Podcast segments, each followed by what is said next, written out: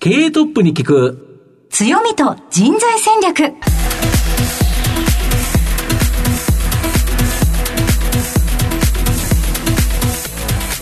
毎度相場の黒髪こと藤本信之です。アシスタントの飯村美希です。経営トップに聞く。強みと人材戦略。この番組は相場の福の神こと財産ネット企業調査部長の藤本信之さんが注目企業の経営トップや人材戦略を担うキーパーソンをゲストにお迎えしてお送りします。企業を作るのはそこで働く人ということなんですがゲストには毎回事業戦略上独特の強みとその強みを生かすための人材戦略じっくりとお伺いしていきます。はい。今日は一体どのような企業にお越しいただいたんでしょうか？今日はですねセキュリティ関連の会社という形でですね、まあ、カメラ、うんまあ、これ最近カメラっていろいろ監視カメラついてると思うんですけど、はい、AI を使っていろんなことができるようになっているということなので、まあ、この辺りもじっくり聞いていきたいなと思いますね。はいただつけてるだけ撮影するだけじゃないわけ、ないんですよね。これ今だと活用ができちゃうんですよね、はい、今までそれを例えばカメラで人が見てチェックしてっていう形だったのが、はいはい、最近だと AI を使えばですねちょっとこの人怪しいなと、ね、えそんなこともわかるんですか？なんだかんだわかるみたいなので。なんだかんだ。はい。はい。ではそのあたりまたじっくり聞いていきたいと思います。この後早速トップのご登場です。この番組は JAC リクルートメントの提供でお送りします。経営トップに聞く強みと人材戦略。経営トップに聞く強みと人材戦略。本日のゲストをご紹介します。東証マザーズ上場。証券コード4264セキュア。代表取締役社長谷口達成さんにお越しいただいています谷口さんよろしくお願いします。どうもはじめまして谷口と申します。よろしくお願いいたします。お願いします。では早速なんですが、谷口さん、関谷の事業内容のご紹介をお願いいたします。弊社はですね、えー、ソフトウェアとハードウェアを組み合わせて、えー、企業様にですね、えー、物理セキュリティ、このセキュリティのソリューションを、まあ、ご提供するというようなビジネスをやらせていただいておりまして、えー、具体的にはですね、えー、監視カメラシステム、それとあと入退室管理システム、それと画像認識を使った、えー、混雑度を表示するようなサービスですね。こちらの方を組み合わせて、えー、主に、えー、オフィス、それと店舗、え工場等ですね、あの働く環境に、えー、先ほどお話ししたようなセキュリティソリューションをご提供させていただくというような、まあ、そういったビジネスをやらせていただいております。はい、ありがとうございます。また後ほど企業についてはじっくりと伺ってまいりますが、まずはトップは企業にとって大切な人材であり強みでございます。トップのお人柄に迫らせていただきたいと思いますので、しばし質問にお付き合いお願いいたします。では、谷口さん、生年月日を教えてください。えー、1976年の、えー、10月14日生まれです。現在おいくつでいらっしゃいますか、はい、現在45歳です。ご出身はどちらでしょうか、えー、福島県の郡山市というところです。子供の頃のご両親のご職業を教えてください。えー、父はですね、えー、祖父があの立ち上げた会社の2代目として、えー、経営をしておりまして、えー、母はですね専業主婦をしておりました。はい。身近に経営者の方がいらっしゃったということなんですが何か影響はありましたか？そうですね。小さい頃はかなり厳しい父だったので、はい、こう反発というところはありましたけれども、まあ、自分の目指しているビジョンというかですね夢に向かって、え進んでいく、え歩んでいる姿ですとかあとまあ家族のためにですねあの本当に一生懸命働いている姿というのは、まあ、子供のながらですね非常にこう影響を受けたところはあると思います。子供の頃はどんなお子さんでしたか？そうですね。あの比較的真面目というかあの4人兄弟のですね私一番長男、一番上なんですけれども、はい、まあ、小さい頃からあの親からですねあなた長男だからしっかりしなさいということを言われて育ったので、えー、比較的この真面目に過ごしてたかなと。で性格的には若干シャイなので自分からこうずけずけ友達っていうかですねこの輪の中に入っていけるような感じじゃなく、はい、どちらかというとこう人に声をかけてもらうのを待ってるような感じではありましたね。最初の社会人のスタートというのはどちらだったんでしょうか？今はちょっと社名が変わってるんですけども当時株式会社ネクサスというような会社で、えー、ホスティングですね、えーまあ、当時、えーホームページをか作ったりというようなところでこうレンタルサーバーというのがあったんですけども、えー、とそういったサービスを、えー、中小企業様に対して、えー、営業する、まあ、そういった仕事をやらせていただきました、はい、そこを選ばれた理由はあったんでしょうか？そうですね。やはり自分自身の経験値が一番貯められるところはどこかなというようなところで、まあ、比較的こう厳しそうなあのところで やっていこうということとあとはあの IT っていうところですね、まあ、その学びをしていきたかったので、まあ、そういったところであの選ばせて入社させていただきました、はい、どのくらい厳しかったんでしょうか？そうですね。基本的には朝、まあ、8時前ぐらいに出社をして、はいえー、まあ終電まではほぼ帰れないっていうような生活あの仕事がですね、はい、まあほぼ毎日こう続いていたというような状況でした。やっぱ営業のこのノルマじゃないですけど、まあ、やんなきゃいけない仕事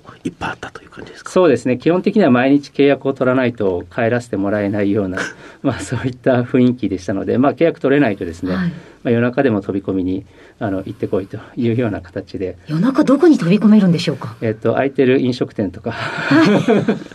そういうところに飛び込んだりしてですね、まあ、営業をやるというような形で、はい、あのやらせていただいてました。だいぶいろいろなことが鍛えられそうですが当時の何か学びはありますでしょうか？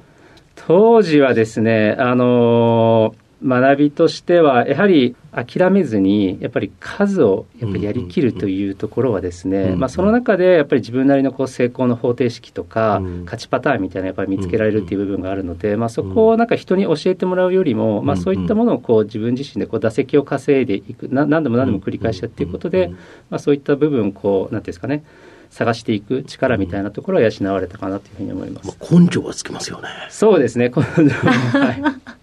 でも大事なベースとなる部分ですよね、うん、そうですよね。社会人のベースですよね。はい。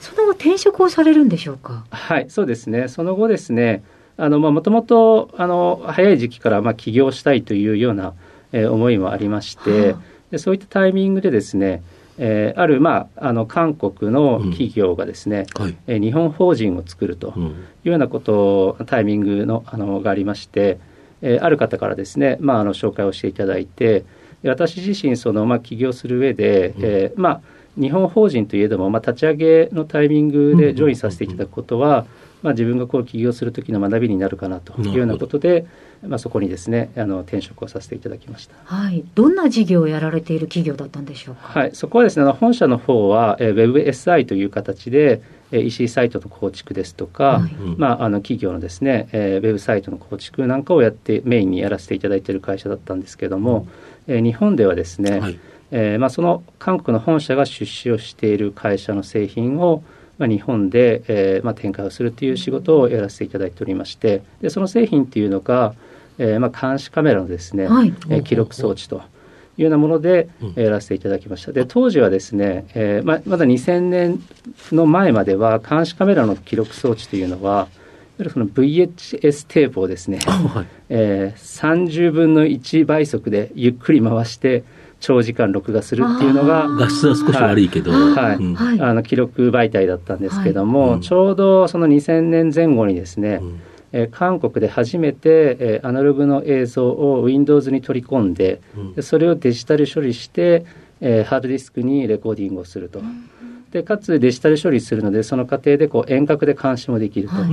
いうような付加価値もついたものがですね誕生してそれをこう日本に展開するようなですねビジネスに関わらせていただきました。はい、じゃあそこでもうセキュリティとの出会いになるわけです、ね、そうですね。はい。はい、その後の展開としては、どうやって今に至るのでしょうか？そうですね、あのまあ、非常に魅力的なあの商品だというふうに思っておりまして、うん、まあ、事業だと思ってまして、うんえーまあ、あのいろんな企業さんとですねあの連携をさせていただいたんですけれどもなかなかちょっとその会社自体の事業がこううまくいかなくなったということもあってですね、うん。で、えー、まあ私自身その26歳の時にですね起業したいなっていう思いと、でたまたまそのタイミングが重なったものですからあの、まあ、そこで退職をして自分でこう起業しようというようなあの形に至りました。はい、もう最初からセキュリティに特化した今のスタイルになるわけですか？えっと、その独立をするときにですね、いくつか考えたんですね、はい、セキュリティ以外にも、えいくつかのこう事業を考えた中で、はい、えー、まあ、最終的にその、まあ、どの事業にしようかというようなこう判断の軸としましては、うん、まずはその事業そのものがやっぱり社会的に意義があるものをやっていきたいと、単純にこうお金儲けだけで当然お金を儲けることは大事なんですけれども、あのまあ、その事業自体がやっぱり世の中のために立つとか、うん。え何か社社会的な課題を解決するというようなものをやっていきたいなということとあとは、えーまあ、イノベーションといいますか技術革新がこう非常にこう行われる領域、うん。まあ、そうするとやっぱり業界の変化もうんあの促されますので、まあ、そういうタイミングにおいては、まあ、新規参入としては一つあの変化のタイミングとチャンスだということ、それとあと自分自身がまあ情熱を注げるものは何かということを考えたときにですね、うん。まあ、他の事業の選択肢もあったんですけれども、はい。やはりこのセキュリティの事業というのは非常にあのやりがいがあるしあの社会性もあることだなということで、あのまあ、この事業をやろうというふうに決断をして会社を起こしました。では最後に何か、えーこれまでのご経験で、えー社長というポジションにとって一番大切だなと考えるところ何かありましたらお聞かせいただきたいんですが。これまでの経験ですかね。そうですね、まあ、私自身、まあ、会社を起こしてですね、はい。まあ、一番そのリーマンショックの前後というのがですね、うん。まあ、非常にこう厳しい時期があったんですけれども、うん。まあ、そこを通して学んだこととしてはですね、はい。やはりこの、まあ、大きななんて逆転満塁ホームランを狙うようなうんことではなくて、うんやっぱり日々コツコツと小さな努力を積み上げていくみたいなところがですね、まあ、非常に大事だなっていうふうにあの感じておりまして、まあ、そういったことをですねあのこう日々心がけながらあの最近はやらせていただいております。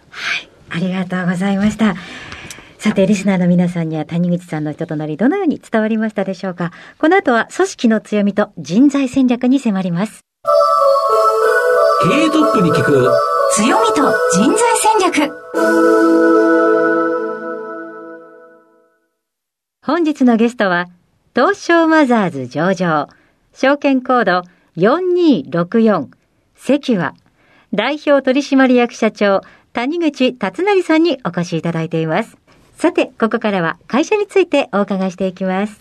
まあ、ズバリこの番組は強みと人材戦略というタイトルになるんですけど、御社は AI セキュリティカンパニーだそうなんですけど、入退室システム、監視カメラシステム、画像解析、この3つのソリューションがあるということなんですけど、それぞれどんなものになるか、簡単に教えていただけますでしょうか？まず入退出管理システムはですね、はい。あの企業様主にオフィスをメインにですね、はい。あのシステムをご提供させていただいておりまして、えー基本的には認証の方式としては、はい。カードとかですね、はいはい。あとは指紋認証、うん。それから顔認証というような、あの方式があるんですが、うん。まあ、あの最近このコロナでですね、はい。非接触ニーズということで、うんえーまあ、私どもの特徴としましては、うん。えー顔認証を利用したですね、うん。えー入退出管理システムというのが、まあ、最近多くの、えーオフィス、まあ、企業様に導入をしていただいております。だから社員の誰が入ってきた、何時に出ていったっていうのを全部管理していくということですか？そうですね。あの最近はそこに加えてですね、えーオフィスの利用率という形ではい今オフィスに何人いるかとかですね。ああ、なるほど。はい、あとは、えーマスクですとか体温も同時に測定をしていきますので、はい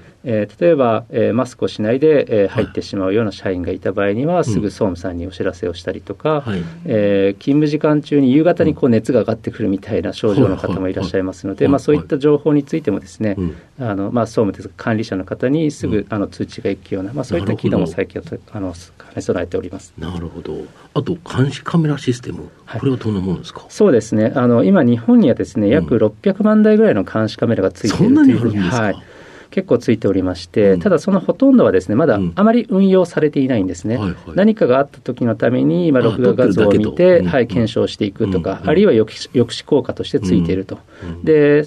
ですが、まあ、最近、この画像認識、AI 技術の進化によってですね、うん。この監視カメラシステムをよりしっかりと運用してはい。効果を発揮したい、うん。例えば小売店さんですと、うん。えーいわゆる万引きによるロス率とか、まあ、はい。こういったことを削減して、うん。いわゆるまあ利益を押し上げる、うん。まあ、経営にあの貢献するようなシステムとして使っていきたいとか、あるいはこう遠隔地のこうモニタリングのために使っていくという形で、もっとこの多目的に使ってですね、うん。えー効果を発揮したいというようなユーザーさんがこう増えておりまして、うん。私どもはですね、まあ、そういった監視カメラを、うん。やはり、まあ、安さ、手軽さというよりは、うん。しっかりとこう高度なあのはい。運用ニーズに、えー耐えうるようなシステム、うん。ソリューションとしてご提供させていただいているような形になります。なるほど。その画像解析っていうところでは、これ最近では AI とか使って、例えば、あ、この人だとか、いろいろ分かってくるということですか？そうですね、あのまあ、特定の人をですね、例えば先ほどお話ししたような万引き犯を、うん、えー、入り口のところで検出をして、うん、えー、お知らせをしてくれたりとか、えー、あるいはお店の中をどのように、えー、行動しているのかとか、うん、えー、あるいはあのフードコートとかですね、はい、でえー、今、混雑している、混雑していないみたいな情報を、あの来店者に対して入り口のところで表示してあげたりとい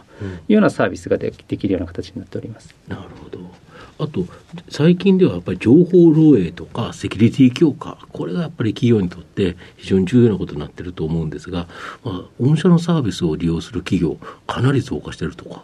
そうですねあのおっしゃる通り、一昔前はですね、うん、そのセキュリティといいますと、うん、生命と財産をいかに守るかと。はいいうようなところから、最近はやっぱり企業の評判とか信用ですね、こういった部分をいかに守るかっていうところで、まあ、非常にあのこういったところでダメージを受けますと、えー、実際に物を取られるよりもですね、経済的あの損害が大きいというよう的なところもありますよね。そうですね。そういう意味においては、こう内部不正ですとか、え情報漏洩、まあ、こういったものに対するですね、え取り組みを強化している企業様は、あの非常に多くございます。なるほど。今までどれぐらいの会社に導入されてるんですか？はい。あの、これまで累計でですね、うん、6500社ほど、え導入していただいておりまして、うん。最近です年間で、えー、2000社前後ですかね、はい、あの増加しているような状況になります。これ、あれですよね、大きな会社から小さな会社まで、割と幅広く取られてる感じですか？そうですね、あの比較的、例えばオフィスであれば、うんはい、えー、数十人の、えー、会社さんからですね、はい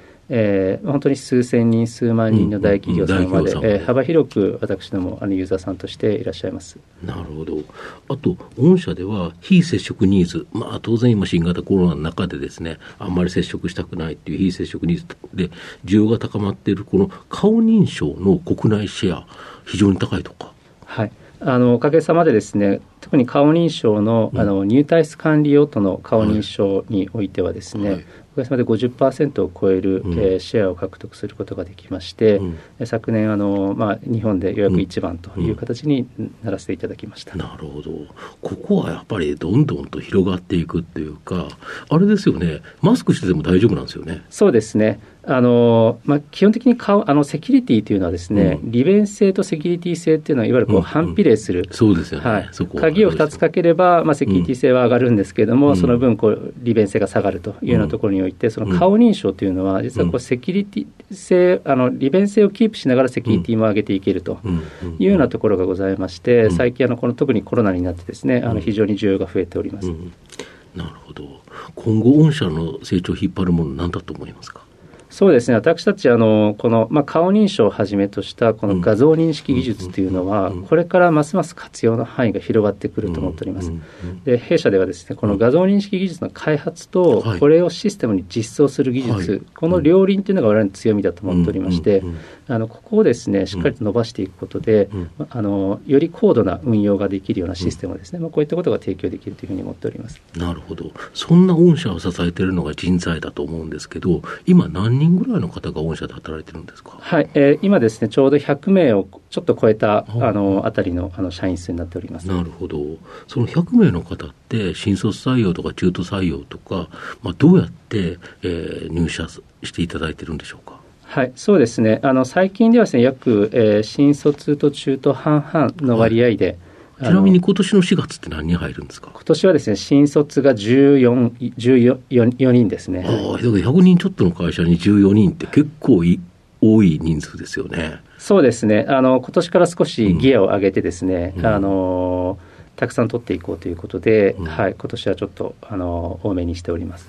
なるほど。関川にはこんな人材が来てほしいとか、例えば望まれる人材像、こういうようなものってございますでしょうか？はい、あの私たち、まあ、行動指針が5つあるんですけれども、はい、まあ、その中でもこう特に2つですね、はい、あの失敗を恐れないということと、うん、えー、チーム力を高めるというようなことで、やっぱりチャレンジ精神っていう部分と、うんとこうチームワークってすごく大切にしてるんですね。でその土台に必要なものとしてやはりこう、はい、主体性みたいなのはやっぱりすごく大切で、うん、やっぱり依存心が高い人たちがどんなに集まってもですねやっぱりいいチームにはなれないですし、まあ、難しいですよね、はい、やっぱりチャレンジもしていけないので、まあ、やっぱりこう主体的であるということで、えー、私たちのこのビジョンミッションに、まあ、理念にですねあの共感をしていただいて先ほどのやっぱりこうチャレンジ精神、それとあとチームワーク、まあ、こういったものをやっぱり重視するような方々に、まあ、来ていただきたいなと思っております。御社あれですよね、今後セキュリティっていうのは、まあ企業にとって非常に重要なことになっていく。まあさらに重要性って、これ低くなることはないと思うんですよね。絶対高まっていくと。はい、その中では、御社のシステムを使えば非常に便利になるなんていう会社さん多いんじゃないですか、やっぱり。そうですね。あの今現在はですねこのコロナウイルスによって、うん、あのコロナによってですね、うん、このリモートワークということで、うん、まあ、働く関係の自由さという形でこちら側に触れてますけれども、やっぱりもう少ししていくとやっぱりそういう中でどうやってこのセキュリティをですね担保していくんだと、まあ、やっぱり一つの事故がですねやっぱり企業にとって致命的なダメージになりうる時代になっておりますので、まあ、そういう意味においてはですねこれから本当にあらゆる企業にとってですね、まあ、このセキュリティっていうのはあの非常に重要なあのことになってくると思います。はい。それでは人材育成に関して伺っていきたいと思うのですが入社した後どのような研修またそういったあの社員の、えー、新しい社員の皆さんとか仲間に対してのどういった風土があるのか教えていただきたいんですが。はい。えまずですね、え私たちはその専門性をやっぱり追求していこうということで、はい、え先ほどお話ししたいわゆるその AI の開発 AI の実装ですね、はいえーまあ、これをやっていくためには、うん、えー、ハードウェア、ソフトウェア、うん、あとはネットワークとか、えー、サーバーとかですね、うん、あとは弱電に及ぶまで、うん、まあ、割とこう、うん、幅広いですね。技術的な、あの素養が必要となってきます。で、えー、それを、えー、高めていくためにですね、うん、セキュリティシステムラボというですね、はい、ところが私どもございまして、はい、そこで、えー、専門性のこう育成あの教育ですね、をやらせていただいております。で入社した後はそこで、えー、一定期間ですね、はい、えー、まあ、プログラムがありますのでそこで、えトレーニングを受けていただいて、え、うん、専門性のえー、をまあ身につけていただくというようなことで、その上で、えーまあ、いわゆるその実践の方に出ていただくというような形をやらせていただいております、はい、学生の皆さんは基本的にはそのプログラムを学ばれた方が多いんですか？えっと、入社してからあのそのプログラムを適用させていただきますけれども、えー、入社の前でもですね、まあ、あの内定者インターンという形で、はい、一部そういった研修を受けていただいたり、うん、えー、まあ、そういった我々のこうプロダクトサービスにですね、はい、触れていただくような機会は設けております。なるほど。特段その理系とかプログラミングをやってたとか、そういう方でない方もおられるということですか？そうですね。あの文系の方、うん、文系の学生さんが、えー、エンジニアを志望されて開発になるケースもありますし、理系の方が営業職を希望される方もあります。で、えー、入社までにですねあの、あの内定の段階では、えー、別にコーディングができなくてもいいですよというふうに言ってるんですが、エンジニア志望の場合には、少なくとも入社するまでには何か一つでもですね、あのコーディング自分でできるようにしてこようねと。あの入社してからすべてですね、うん、あの教えてもらうっていうスタンスではなくてやっぱり自ら学ぶっていうところを、あのやっぱり身につけていただいて、その上でそれがあの程度は別にそこまで高いものは設けませんけれども、あのまあ、そういった自分で学ぶということをですね、やってきていただいて、まあ、入社していただくということを、まあ、お願いしておりますね。なるほどやりたいと思うのであればっていうところですよね。うんはい、その、えっ、ー、と、ものすごくできるようになってこいって話じゃないですよね。はい、そこにも主体性というのはよく感じました。なるほど。はい。まあ、この番組、お昼に放送してるんですけど、社長はお昼に何食べるの多いんですか？そうですね。あの、コロナの前はですね、はい、結構、そばとか、はいあとはあの普通に定食屋さんとか社員と行ったりしてたんですが、はいはい最近コロナになってからは、まあ、あまりこう団体で行くのがよくないので、はい、あのおにぎりとかパンとかに サラダとかに最近はしてます、ね、なるほど。コンビニとかそこで近くで買ってきて、っていう感じですか、はい、ありがとうございます。谷口さんちなみにこのセキュアっていうのはこうセキュリティ会社をなんとなくイメージはするんですけれども、うん、この社名に至った由来っていうのは何かあるんでしょうか？そうですね。あの、まあ、まず語呂として3つか4つということを考えまして、でその中で、えーまあ、どういう言葉がいいかなっていうことを考えたときに、まあ、このまあセキュリティをそのままあわ、あの言い表す言葉として、セキュアと。で、うん、あのセキュアベースっていう言葉があるんですけど、うん、こう心理的なこう安全基地みたいな、いうようなことで、えーとまあ、人がこうチャレンジをするときに、うん、えー、まあ、そういった安全基地があるから外に出てこう勝負ができるとか、チャレンジができるみたいなようなことで、まあ、あの事業を表している言葉とそのまあ社員にとっては一つこうセキュアベースでこう安全基地になれるようなですね、まあ、そういったこうポジションにしていきたいなということでこのセキュアっていう名前をあの付けさせていただきました。あ社員の皆さんにとってもっていうのが温かみがありますね。そうですね、うん、なるほど。あと、最後の質問になるんですけど、社長の愛読書とか、何かですね、リスナーにお勧めの本、この本面白かったよとかですね、何かありますか？えっと、私はですね、まあ、ちょっとビジネスの本なんですけども、うんはい、えー、ビジョナリーカンパニーってシリーズがあるんですが、はい、その中でもやっぱりビジョナリーカンパニーの2ですね。はい、はい、これが非常にあの感銘を受けて何度も読み返している本ですね。うんうん、でこの中であのハリネズミの、えー、概念とかですね、えー、あとは弾み車みたいなところがあるんですけども、はい、あのまあ、非常にこれあの私が経営する上でも参考にしている内容でして、うん、えー、例えばあのまあ、ハリネズミ、キツネと、うん、あのまあ、キツネがこうハリネズミを襲うときに、キツネはいいろんな手段を考えてですね襲っていくんですけども、ハリネズミは、まあ、ただ一つこう丸々。丸まって、こう毛を立ててあの針を立ててっていうことで、まあ、身を守るっていうような形をとっていて、まあ、企業にとってやっぱりこのハリネズミのように、もうここは負けないっていうかですね、いうようなこう手段一番の強みをつけると、はい、そうですね、いうようなことそれと弾み車っていうのはやっぱりこう初め押す時はすごく時間がかかるんですけれども、やっぱり回り出すとこう自走して加速していくっていうようなことで、本当にこう一つのことをコツコツ積み重ねていくっていうことがですねやっぱり経営にとってすごく大事なんだなっていうことで。はい、こここの本は何度もあの読ませていただいてます。そうですか、ありがとうございます。えー、たくさんお話いただきました。改めて本日のゲストをご紹介いたします。今日のゲストは東証マザーズ上場、関谷代表取締役社長、谷口達成さんにお越しいただきました。谷口さんありがとうございました。ありがとうございました。ありがとうございました。経営トップに聞く強みと人材戦略それではここでお知らせです。東証一部上場 JAC リクルートメントは世界11カ国に展開するグローバルな人材紹介会社です。スペシャリストや管理職の人材紹介を通じて、長年にわたり多くの企業の成長に貢献した実績を持ちます。当社では、役員、CFO、CIO、本部長、社外取締役などの経営幹部層の人材紹介に特化した専門部署、JAC エグゼクティブを構え、企業の経営課題解決を支援しています。経験豊富なコンサルタントが経営課題をヒアリングし、課題解決に導く人材をご紹介いたします。